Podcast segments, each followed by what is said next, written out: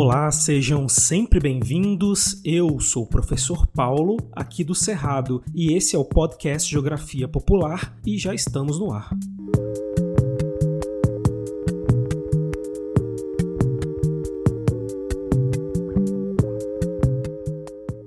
Dia, boa tarde, boa noite. Um forte abraço para todos vocês que estão acompanhando mais uma aula do nosso curso por aqui, nesse espaço que é feito para vocês se prepararem melhor para os desafios que virão, com uma boa base teórica e uma visão mais crítica e mais ampla do mundo. Aproveito também para mandar um salve especial para a galera que enviou mensagens carinhosas de apoio ao Geopopular no Twitter e no YouTube. Agradeço de coração ao Alessandro dos Santos, o Diego Silva, a Eduarda, o Will Tsarevich, espero ter falado seu nome corretamente, e também para o Rafael Jansen. Valeu mesmo, pessoal! Bom, agora chega de marmelada e vamos logo para nossa aula, né, gente? E hoje nós vamos falar sobre migrações, um dos temas mais presentes nas provas do Enem. Nessa aula, eu vou explicar alguns conceitos migratórios básicos para a gente começar a entender essa matéria.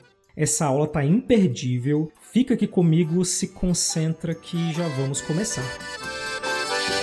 Minha vida é andar por este país pra ver se um dia descanso feliz, guardando a recordação das terras onde passei, andando pelos sertões dos amigos que lá deixei.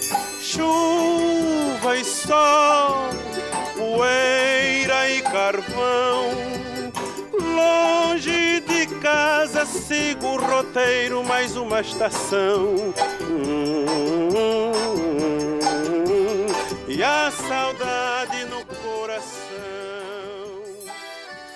Os estudos sobre migração ou processos migratórios são muito amplos e faremos algumas aulas sobre esse tema aqui no curso. Contudo, nessa primeira aula, eu vou apresentar para vocês alguns conceitos que servirão de base para todas as nossas aulas de migração no futuro. Por isso é muito importante essa aula de hoje, para vocês não ficarem perdidos quando a gente for aprofundar a matéria mais para frente. Bem, dito isso, vamos para a batalha. E em primeiro lugar, para a gente se situar, os estudos de migração fazem parte da matéria demografia. Nós já temos algumas aulas de demografia aqui no podcast, mas para quem não se lembra, demografia é o estudo das populações. E bom, já sabemos que as populações humanas em todo o mundo, desde a pré-história milhares de anos atrás até hoje, se movimentam pelo globo, mudando de cidades e regiões.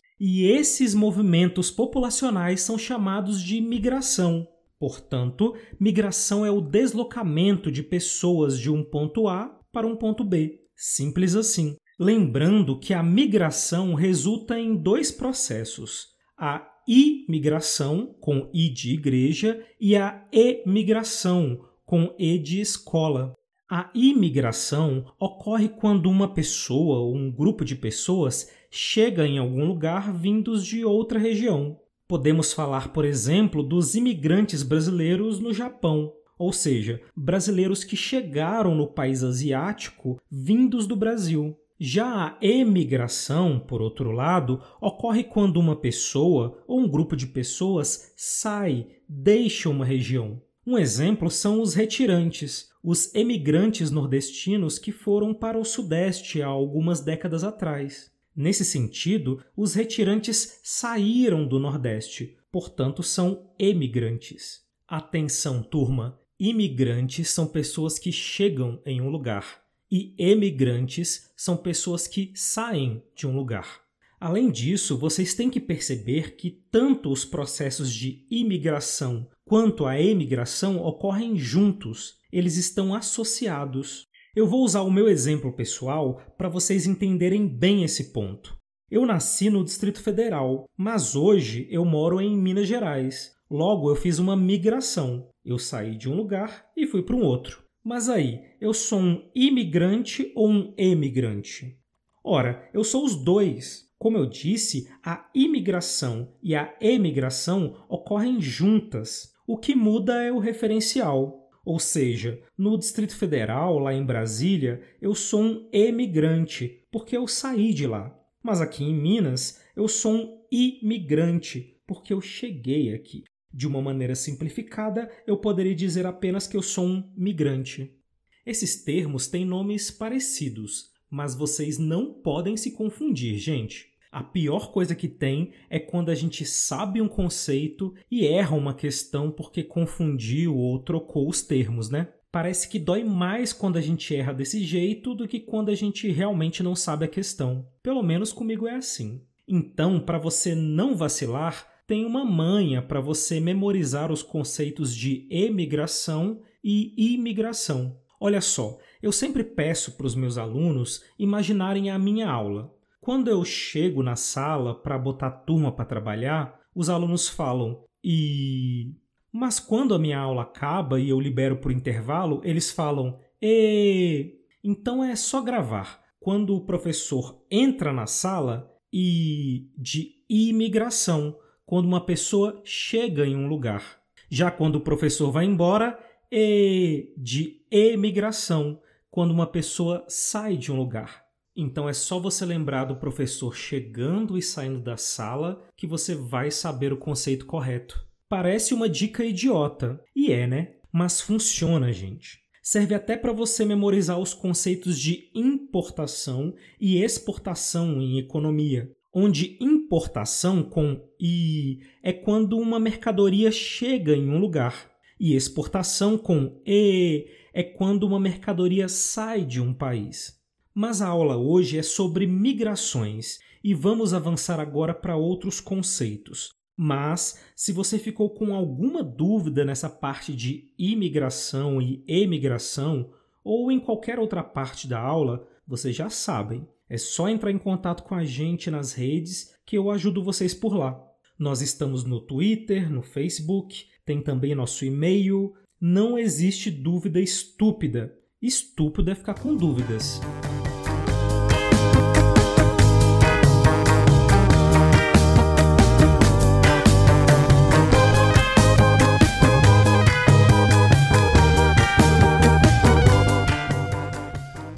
Existem outros dois conceitos nessa matéria que eu quero trabalhar com vocês agora, que são os conceitos de migração temporária e migração pendular. O conceito de migração temporária é mais fácil e óbvio de entender. A migração temporária ocorre quando uma pessoa ou um grupo de pessoas se desloca para outro lugar temporariamente, por uma semana, um mês, um ano, mas depois retorna para o seu local de origem. A migração temporária está associada a intercâmbios, viagens a turismo, os trabalhadores rurais que se mudam para fazendas durante os meses de colheita de algum gênero qualquer. Enfim, é muito fácil observar a migração temporária nos feriados prolongados aqui no Brasil. Sempre tem aquelas reportagens no jornal de engarrafamentos nas rodovias que vão para as praias e interior. Aquelas massas de pessoas e carros indo curtir um sol, visitar amigos e familiares. E quando acaba o feriadão, tem fila também, mas agora para voltar para os centros urbanos principalmente. E começou hoje a operação Descida no Sistema Anchieta Imigrantes, em direção ao litoral paulista.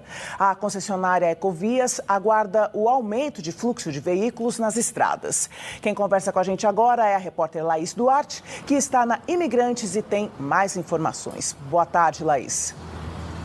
Boa tarde, Joyce. A previsão é que entre 380 mil e 590 mil veículos sigam rumo ao litoral sul de São Paulo nessa semana de Natal. No sistema Castelo Branco, Raposo Tavares, que leva ao interior do estado, a previsão são 600 mil veículos e o movimento deve ser maior no dia 27, no domingo, das 5 da tarde até as 8 horas da noite. Na Dutra, que leva ao Rio de Janeiro, o fluxo deve ser maior também no domingo, mas a partir das 2 da tarde. O sistema Ayanguera Bandeirantes, que também leva ao interior, espera 745 mil veículos nessa semana até no domingo. Portanto, Migração temporária é esse deslocamento populacional por um período limitado de tempo. e depois ocorre o retorno.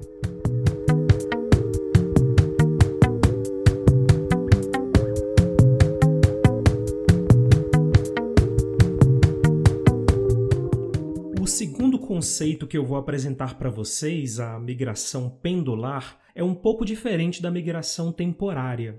Pêndulo, vocês sabem, é aquele fio ou haste que segura um peso qualquer na ponta e fica movimentando de um lado para o outro. Na física, vocês fazem muitos exercícios com pêndulo, né? Mas para quem ainda não pegou, geralmente nos filmes e desenhos tem um hipnotizador que fica balançando um pêndulo na frente dos olhos de uma pessoa, de um lado para o outro, e aí ela entra em transe, fica hipnotizada.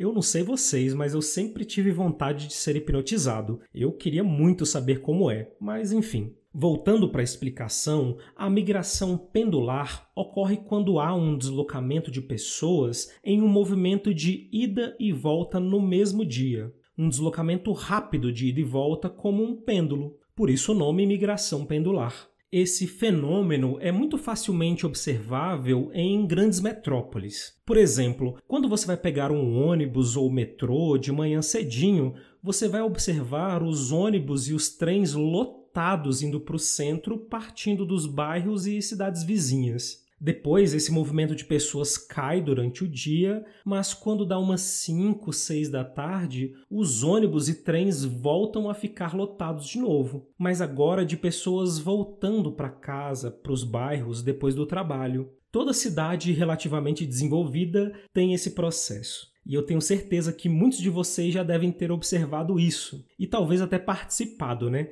Quem nunca pegou aquele ônibus lotado parecendo uma latinha de sardinha. Esse movimento diário de ida e volta de pessoas numa microrregião é chamada de imigração pendular. Eu trabalho em uma escola numa cidade vizinha aqui da minha. Então, em alguns dias da semana, logo de manhã eu vou para essa cidade, dou as minhas aulas durante o dia, mas no final do dia eu volto para casa. Nesse sentido, eu sou um migrante pendular. Inclusive, gente, a migração pendular apareceu numa questão do Enem recentemente. Vamos fazer aqui essa questão juntos? O que vocês acham? A aula vai ficar um pouquinho mais longa, mas não tem problema não.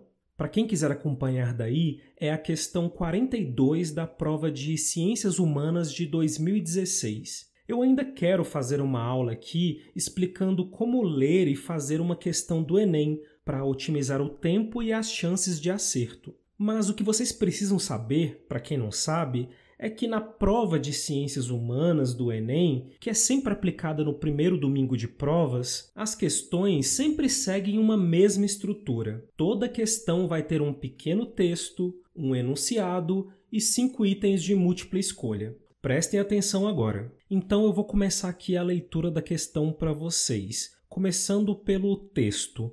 Abre aspas. Os moradores de Andalsnes, na Noruega, poderiam se dar ao luxo de morar perto do trabalho nos dias úteis e de se refugiar na calmaria dos bosques aos finais de semana, e sem sair de casa. Bastaria achar uma vaga para estacionar o imóvel antes de curtir o novo endereço. Fecha aspas. Essa questão também traz uma imagem que é como se fosse uma linha de trem, só que ao invés dos vagões tradicionais, os trilhos estão levando casas, Dessa maneira, o que esse texto está contando para gente é que os moradores dessa cidade na Noruega levam as suas casas para o centro e moram lá durante a semana, no período de trabalho, e quando chega o final de semana, eles vão embora com as suas casas móveis para as áreas mais afastadas e mais tranquilas da cidade. Lido o texto da questão, vamos para o enunciado, que diz o seguinte: abre aspas. Uma vez implementada, essa proposta afetaria a dinâmica do espaço urbano por reduzir a intensidade do seguinte processo. Dois pontos. Fecha aspas. Então, o que o enunciado quer saber é se essa proposta de ir com a sua casa para o centro durante a semana fosse implementada em alguma cidade, isso reduziria qual processo? E os itens da questão são: A. Êxodo rural. B movimento pendular. C. Migração de retorno. D. Deslocamento sazonal. Ou E. ocupação de áreas centrais. E aí, qual item você marcaria como correto?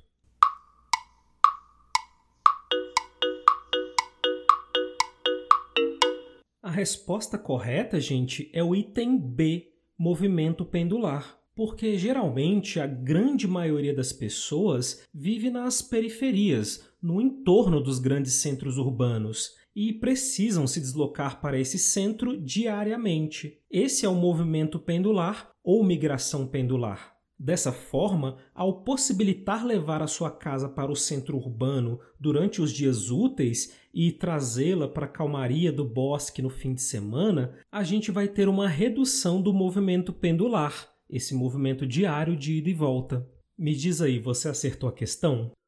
Eu também preciso dizer que aqui no Brasil, alguns movimentos sociais, como o MTST, o Movimento dos Trabalhadores Sem Teto, lutam pelo acesso à moradia no centro, pois muitos trabalhadores e trabalhadoras passam duas, três, quatro horas no ônibus ou metrô todos os dias para ir para o trabalho, fazendo o movimento pendular. Se essas pessoas morassem perto do trabalho, no centro, elas teriam essas horas para melhorar sua qualidade de vida, tendo mais tempo para lazer, para estudar, enfim. Hoje, essa realidade é muito difícil, pois os aluguéis nos centros são muito mais caros do que nas periferias. E a gente sabe que o salário médio do trabalhador brasileiro é muito baixo.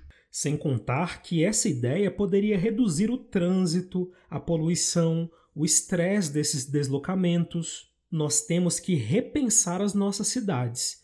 E faremos isso aqui no Geopopular em outras aulas.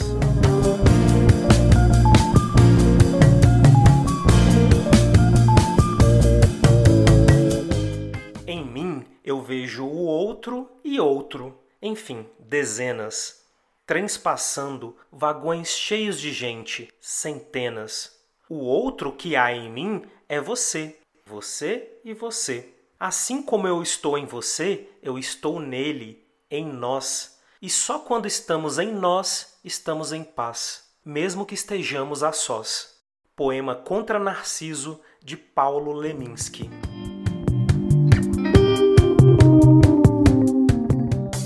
Na sequência dessas aulas de migração, eu quero trabalhar com vocês nos próximos encontros outros quatro processos migratórios, um para cada aula. Primeiro, temos que analisar as migrações internas, ou seja, como os brasileiros se movimentam dentro do Brasil historicamente. Depois, temos que falar da imigração no Brasil, analisando a chegada de estrangeiros por aqui ao longo do tempo. Temos que abordar ainda, num terceiro momento, as emigrações brasileiras, ou seja, o estudo de caso dos brasileiros e brasileiras que saem do Brasil para o exterior. E por fim, faremos uma análise das migrações globais e os seus problemas, como a xenofobia, o caso dos refugiados e por aí vai. Assim, teremos um panorama mais completo desse fenômeno importantíssimo que é a migração. Contudo, hoje nós vamos encerrando por aqui, turma,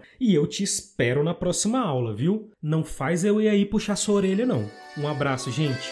Tchau.